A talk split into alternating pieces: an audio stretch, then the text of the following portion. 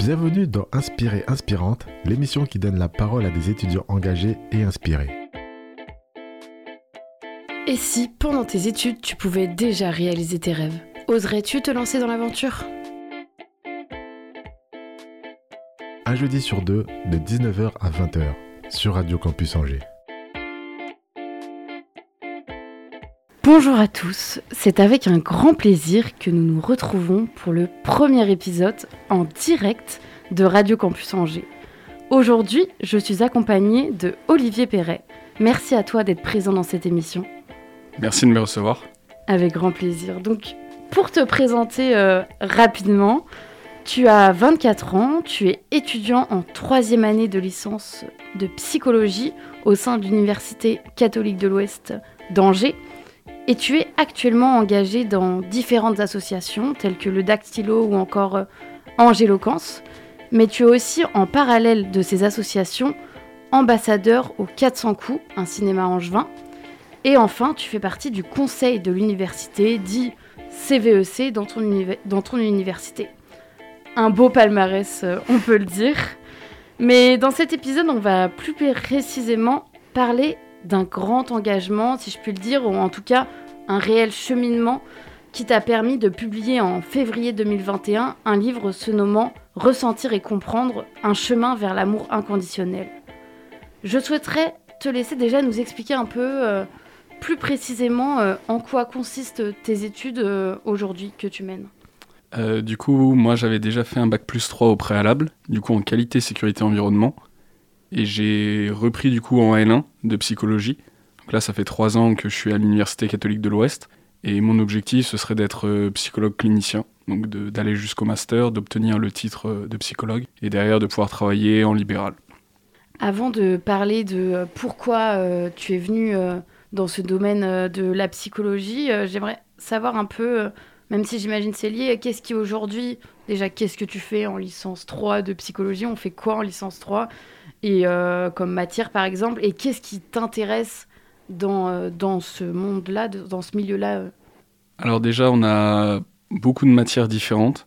Ça va de la psychopathologie du sujet jusqu'à la psychologie du développement, en passant par les statistiques, des neurosciences. En fait, on a vraiment un panel de matières différentes pour avoir vraiment une culture générale sur l'humain dans sa globalité, que ce soit l'humain au niveau psychisme, mais également au niveau cérébral, euh, qu'est-ce qui peut se passer après une lésion cérébrale, après un accident, quelles sont les répercussions, quelles sont les maladies? L'objectif, c'est vraiment de pouvoir accueillir euh, la personne dans sa singularité. Moi, c'est ce qui me plaît dans mes études.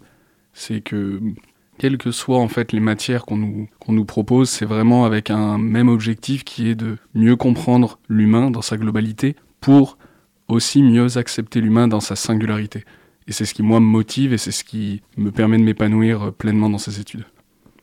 D'accord. Et du coup, est-ce que tu peux euh, nous parler euh, de qu'est-ce qui t'a mené aujourd'hui à être euh, donc en troisième en troisième année de psychologie À partir d'où tu as commencé au final tes études post-bac, si on peut dire?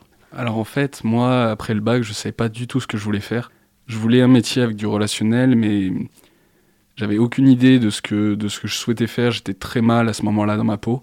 Et on m'a dirigé vers euh, les métiers du, commerce. J'ai fait un UT technique de commercialisation en deux ans, qui m'a pas plu, parce que je me sentais pas à l'aise dans, dans, ce milieu-là, je me sentais pas à l'aise dans cette vision qu'on me proposait de l'humain, qui était très mercantile, avec un, objectif toujours, toujours latent de, de, de, vendre et de ne pas être dans l'acceptation de l'autre tel qu'il est, mais plutôt d'être dans un objectif commercial.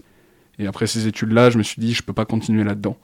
Donc j'ai fait un bac plus 3 en qualité, sécurité, environnement avec vraiment cet objectif-là de permettre en fait aux entreprises de mieux, bah, mieux sensibiliser le personnel aux risques psychosociaux et également de protéger l'environnement. Mais dans la réalité des faits, l'expérience que j'ai eue en alternance m'a pas m'a pas convaincu. Euh, j'avais plus l'impression d'être là pour euh, la figuration, pour euh, dire qu'il y avait quelqu'un qui s'occupait de, de ces problèmes-là, mais j'étais pas pleinement épanoui dans ce que je faisais. Par la suite, j'ai eu des expériences différentes au Resto du Cœur, dans les quartiers nord à Marseille. J'ai fait l'école LIF Europe, qui m'a permis, en fait, euh, par un parcours qui s'appelle le parcours tremplin, de comprendre, en fait, mieux qui j'étais, de mieux accepter mon passé pour, en fait, trouver ce que je voulais faire. Et ce que je voulais faire, c'était un métier avec de l'éthique, du sens et du relationnel. Et c'est les métiers de l'accompagnement qui, bah, qui qui correspondait le mieux à ses attentes. Et euh, qu'est-ce qui t'a amené à venir du coup euh, dans cette licence-là euh, aujourd'hui La licence de psychologie du coup? Ouais, comment, as, enfin comment tu t'es dit cette licence-là? Et est-ce que c'est difficile de revenir étant donné que tu as quand même fait de l'alternance? Et il y a eu quand même un, un, bout de chemin entre les deux? Est-ce que c'était dur de revenir et de te dire bah tu as une licence entière à faire plus souvent, le licence va avec master? Bah en fait, le, moi, ce que je voulais, c'était obtenir le titre de psychologue, pouvoir travailler dans les métiers de l'accompagnement. Et en fait, on m'a dit que j'avais pas le choix d'obtenir le titre de psychologue, parce qu'en fait, pour être psychologue ou psychothérapeute, il faut ce titre-là. Et sans ce titre-là, on peut pas, peut pas travailler. Donc, euh, pour moi, c'était une évidence qu'il fallait que j'obtienne ce titre. Pour obtenir ce titre, il fallait une licence. Et on m'a pas fait d'équivalence. C'est-à-dire que vu que j'avais pas fait des domaines d'études qui étaient proches à la psycho, on m'a dit bah faut repartir en L1.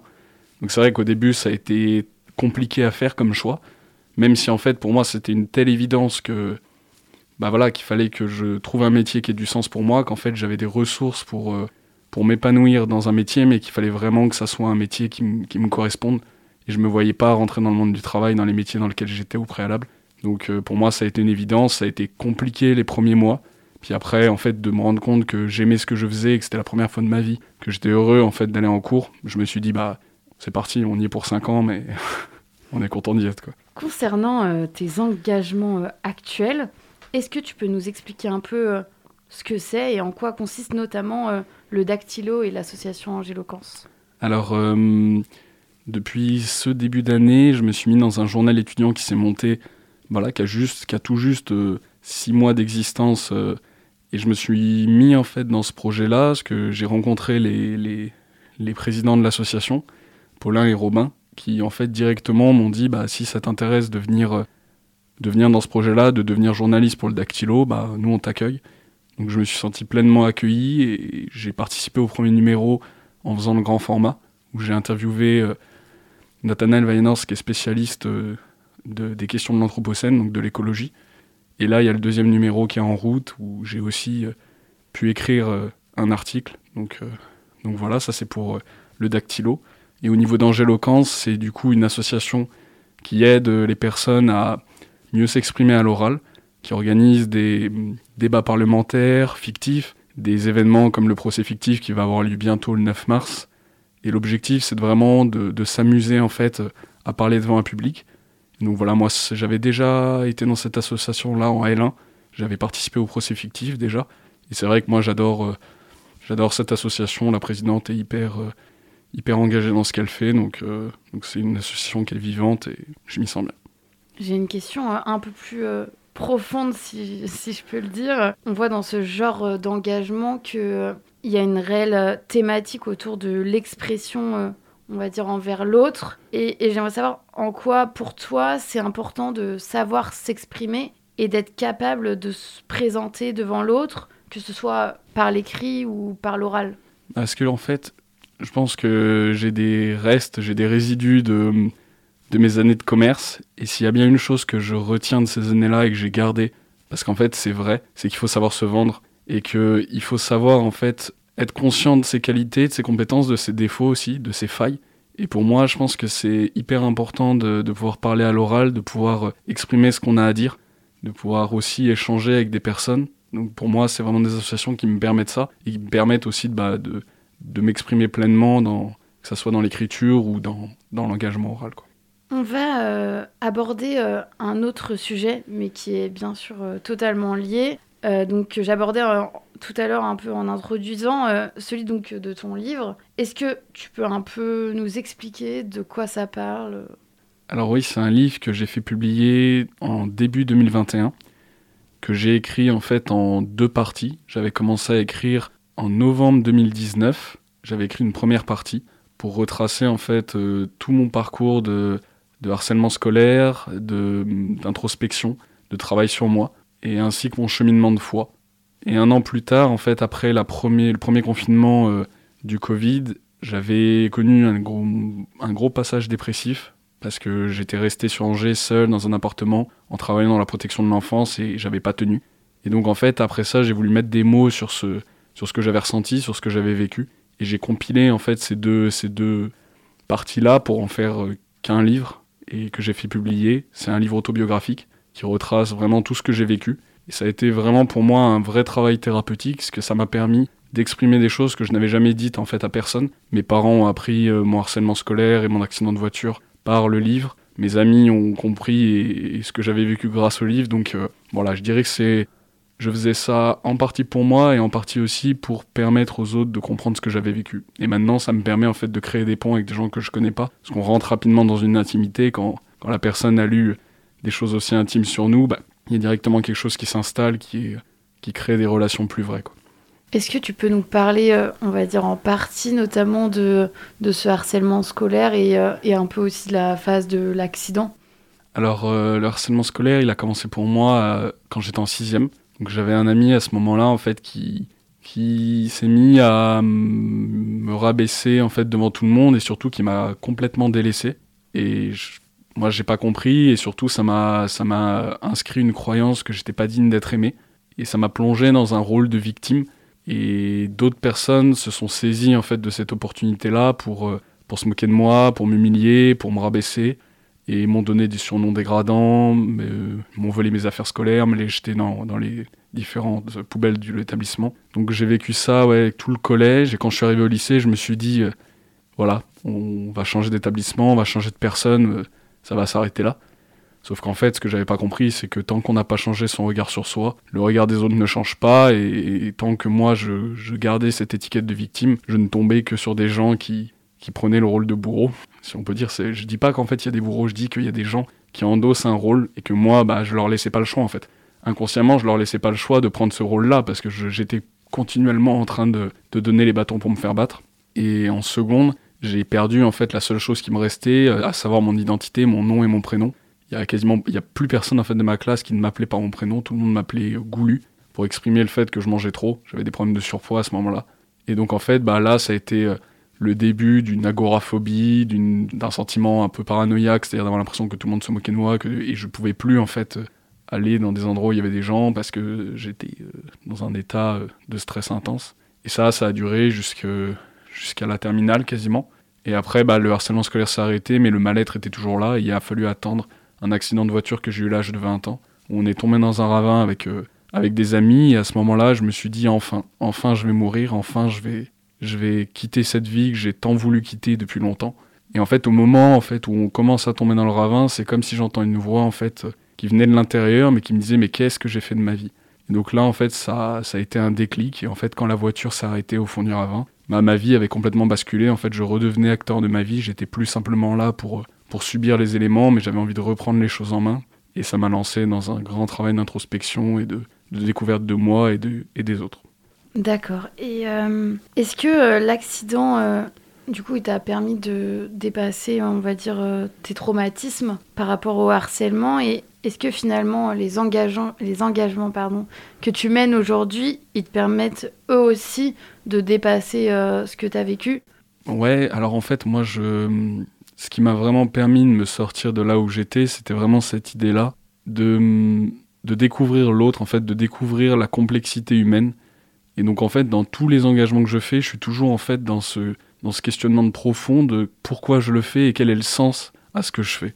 Et en fait, bah, que ça soit le dactylo avec cette envie d'informer, avec cette envie de, de, rencontrer des personnes qui sont pas dans les mêmes études que moi, que ça soit l'angéloquence, de pouvoir en fait, bah voilà, regarder en fait un public euh, dans les yeux et de plus, enfin, de me dire, bah voilà, en fait, j'ai plus peur de ce regard-là, j'ai plus peur du regard des autres. En fait, à chaque fois, j'y mets du sens, et à chaque fois, ça, c'est en lien par rapport à ce que j'ai vécu avant, en fait. Ce que j'ai vécu avant me permet, en fait, de me dire à chaque fois comment je peux me servir de ce que j'ai vécu pour, euh, pour mieux aider l'autre, ou en tout cas pour mieux aimer l'autre. Est-ce que euh, le, donc le journal euh, Dactylo, euh, cet engagement, est-ce qu'il te permet un peu de continuer à parler des thématiques auxquelles tu parles dans le livre? Est-ce que tu as des possibilités ou pas de dénoncer un peu ces choses-là? Alors oui, parce que dans le livre, même si j'en ai pas fait un chapitre, on sent quand même bien l'attachement que j'ai à la nature, l'importance que j'accorde en fait au respect de, de, la vie en général et quand je dis la vie, c'est aussi les animaux, c'est aussi le bien-être animal. Donc pour moi, bah, ça m'a permis au premier numéro de pouvoir parler de ces convictions-là. J'ai pu faire un petit article là, qui est paru sur Instagram, sur le compte Instagram de, du Dactylo sur le harcèlement scolaire, Euh, donc oui, en fait, euh, de toute façon, quoi que je fasse comme association, à chaque fois, j'y remets un bout de, de, ma vie, un bout de mes convictions. À, à, Angèle j'avais pu, lors du procès fictif de L1, parler de, de la marginalisation, parler bah, de ce que subissent et vivent des personnes, parce que c'était le procès fictif du Joker. Je m'étais servi de ce personnage-là pour parler bah, bah, des gens qu'on ne voit pas, des gens invisibles, des gens rejetés du système. Donc en fait, à chaque fois, j'essaie de me débrouiller pour pouvoir parler de mes convictions au travers des engagements. Pour revenir euh, sur euh, le processus euh, d'écriture un peu de ton livre, qu'est-ce qui t'a donné envie d'écrire ton histoire Déjà de le dire et d'en parler, mais aussi après cette phase de se dire bah ouais, je vais écrire un livre?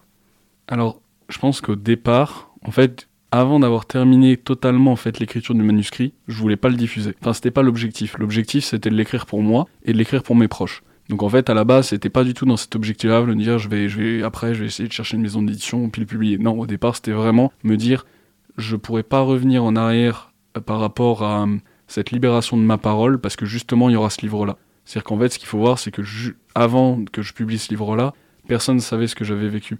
Donc pour moi, c'était vraiment un moyen de me dire, bah, je pourrais pas revenir dans le mutisme dans lequel j'ai été, parce qu'en fait, maintenant, les gens connaissent ma vie. Et les gens connaissent ce que j'ai vécu, et je peux plus me dire, ah bah, je me renferme tout seul, et les gens sauront jamais ce que, ce que j'ai vécu. J'avais besoin vraiment, en fait, de, de me dire que c'était, ça marquait une étape. Ce, ce livre-là, c'était vraiment me dire, bah voilà, ça vient euh, après deux ou trois ans de travail d'introspection, après deux ou trois ans où j'ai beaucoup fait pour sortir des schémas de croyances limitants dans lesquels j'étais, et j'ai besoin de marquer le coup, et j'ai besoin que que ça fasse date. Et tu as toujours eu cette, euh, cette volonté d'écrire ou euh, c'était juste euh, une volonté de t'exprimer et c'était une manière logique pour toi par l'écriture? Alors moi, j'ai jamais eu envie d'écrire ou... Enfin, c'est... Je sais même pas comment l'expliquer, pourquoi, pourquoi je me suis mis à écrire. C'est assez inexplicable parce que j'ai jamais eu cette envie-là, j'écrivais jamais, j'ai jamais écrit avant ce livre-là. Donc c'est vraiment... C'était une évidence, fallait que j'écrive, j'ai écrit. Je me suis pas posé dix mille questions. C'était vraiment. Euh, je voulais en fait pas que le temps puisse, euh, puisse abîmer ou puisse euh, gommer les souvenirs que j'avais. En fait, je voulais vraiment pouvoir mettre ça en mots sur, sur un papier, que ça puisse pas en fait s'abîmer avec le temps. Et par rapport à ce processus entre le moment où du coup tu finis l'écriture de ton livre, qu'est-ce qui se passe entre ce moment-là, on va dire, et aujourd'hui? Et surtout au moment où tu l'as publié, je dirais quel processus tu as fait Comment tu as, as pu, pu le publier Alors en fait, quand on veut publier un livre, il y a trois façons différentes. Il y a l'auto-édition. Donc là, c'est l'auteur qui, qui, fait tout. C'est-à-dire qu'en fait, qui va chercher un imprimeur, qui imprime, qui va le déposer à la Bibliothèque universitaire de France, qui, qui se débrouille pour aller voir des libraires et les mettre en dépôt-vente. Donc, euh, donc voilà, c'est vraiment, euh, tu es laissé à toi-même et tu, tu publies ton truc. Tous les bénéfices viennent à toi, évidemment. Il y a le contrat d'auteur qui est un contrat où, qui est passé entre une maison d'édition et un auteur où il paye une partie de, de, la publication, c'est-à-dire des frais d'impression, des frais de logistique. Mais en contrepartie, bah, la maison d'édition s'occupe de le mettre sur un réseau de distribution, s'occupe de, bah, de faire la mise en page, de vérifier les fautes. Enfin voilà, il y a quand même un travail qui est fait, même si c'est pas de la, un travail d'édition, c'est-à-dire qu'ils n'ont pas retravaillé le texte. Et ensuite, il y a le contrat classique. Euh, la plupart des livres que vous achetez, c'est ce style-là, où c'est des grosses maisons d'édition qui prennent en fait le livre de l'auteur, qui lui disent on te le prend, tu payes rien, et on te reversera un petit droit d'auteur sur tous les livres qui sont vendus. Et nous, on s'occupe de la communication, de la distribution.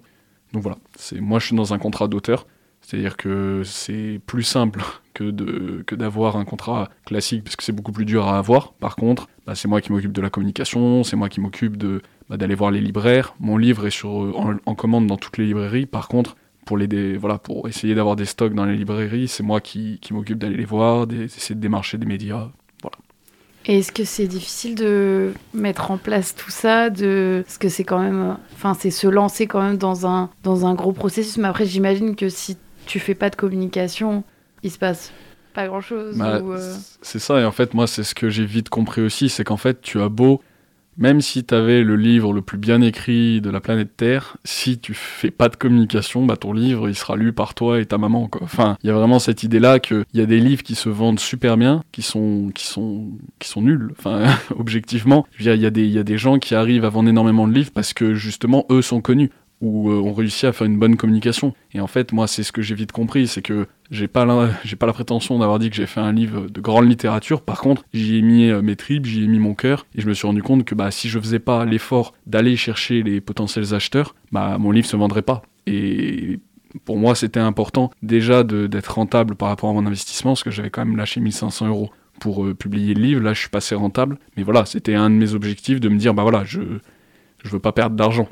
L'objectif n'était pas d'en gagner, mais en tout cas, je voulais pas en perdre. Quoi. Donc euh, voilà, ça prend beaucoup de temps. Je dirais que j'ai mis 750 heures d'écriture et j'ai dû mettre quasiment autant en communication pure, c'est-à-dire aller voir les médias, les contacter, les, euh, les relancer. Donc, euh, donc voilà, et surtout d'essayer d'avoir des rencontres dédicaces, j'en ai une la semaine prochaine, le 3 mars à 19h à la librairie Lerio, sur la place de la Visitation.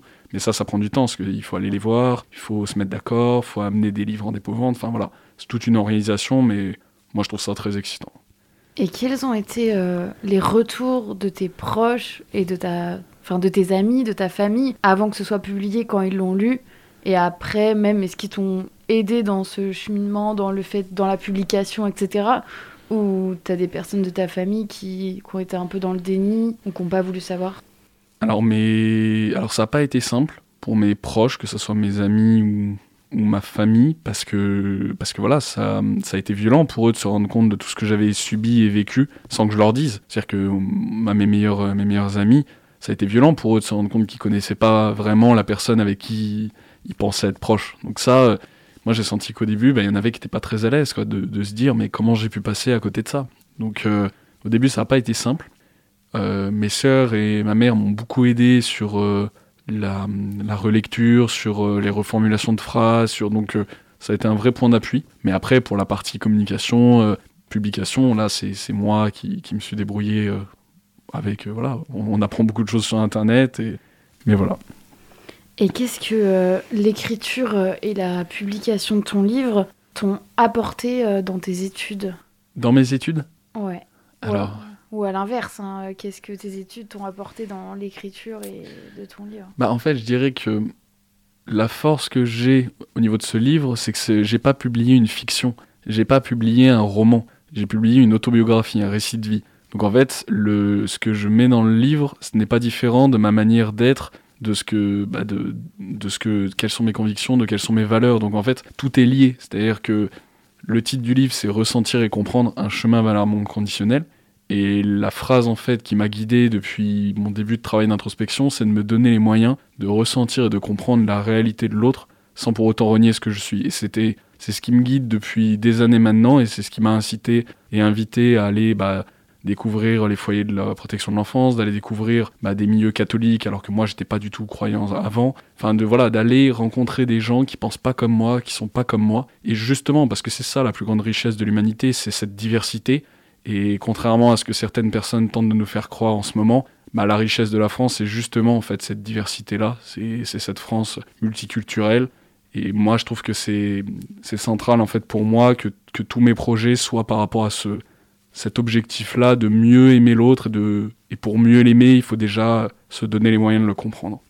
Aujourd'hui, tu es euh, en pleine promotion euh, de ton livre, depuis un an quand même. Est-ce que, euh, en tant qu'étudiant, c'est difficile de publier un livre et aussi d'en faire sa promotion ensuite Alors, moi, je dirais qu'on a une chance de fou qui est les réseaux sociaux. Les réseaux sociaux, puis on a des opportunités maintenant avec Internet, avec de prendre contact, avec, avec des gens qui, qui s'y connaissent mieux que nous dans les domaines. Donc en fait, on a beaucoup de billes pour pouvoir se lancer, mais par contre, euh, bah, je vais pas, je vais, je vais pas te mentir que c'est très, très chronophage. Ça demande beaucoup de temps. C'est pas, hum, voilà, faut pas se dire en fait ça va, voilà, je publie un livre et ça va couler de source. En fait, c'est beaucoup, beaucoup de travail et hum, des fois quelques échecs, hein, ça fait partie du truc et des fois faut accepter. Bah voilà, j'ai dû contacter 200 journalistes, je pense. J'ai eu en tout 5 réponses positives. Donc voilà, faut accepter qu'en fait il y a plein de choses où, on lance des bouteilles à la mer et en fait il y en a très peu qui sont prises, mais faut se dire qu'à chaque fois il y en a une, bah, c'est un, un, beau cadeau qui nous est fait et ça permet aussi de mieux encaisser les,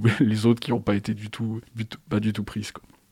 Et euh, pour conclure un peu, qu'est-ce que euh, tu pourrais dire à un étudiant qui lui aussi a vécu peut-être euh, une expérience difficile dans sa vie et qui souhaiterait l'exprimer bah, à travers différents supports, que ce soit en, livre, je sais pas, en podcast, en, à la radio ou, plein d'autres supports? Est-ce que tu penses qu'il faut y aller tête baissée, il faut se confier sur sa vie perso et son cheminement, ou il faut quand même faire attention aux conséquences que ça peut avoir, notamment dans l'entourage? Alors, moi je dirais, c'est. Je pense que chacun a son propre chemin de, résilience. Moi, ça a été euh, en partie l'écriture. D'autres, c'est le dessin. D'autres, c'est la musique. En fait, on a tous des chemins euh, différents de reconstruction, de construction.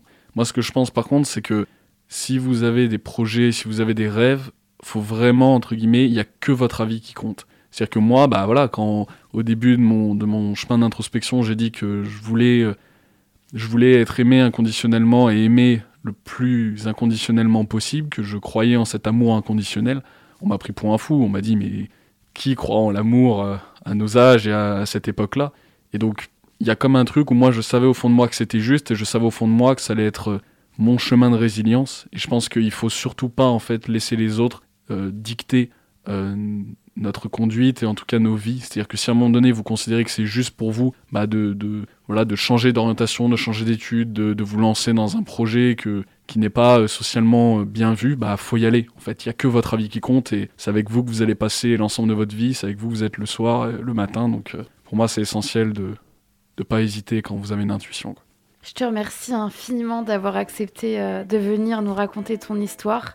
Et en tout cas, je te souhaite euh, que ton livre puisse euh, être lu et qu'il puisse inspirer d'autres jeunes étudiants ou non étudiants à s'exprimer. Merci d'avoir écouté cette émission et bonne soirée à tous.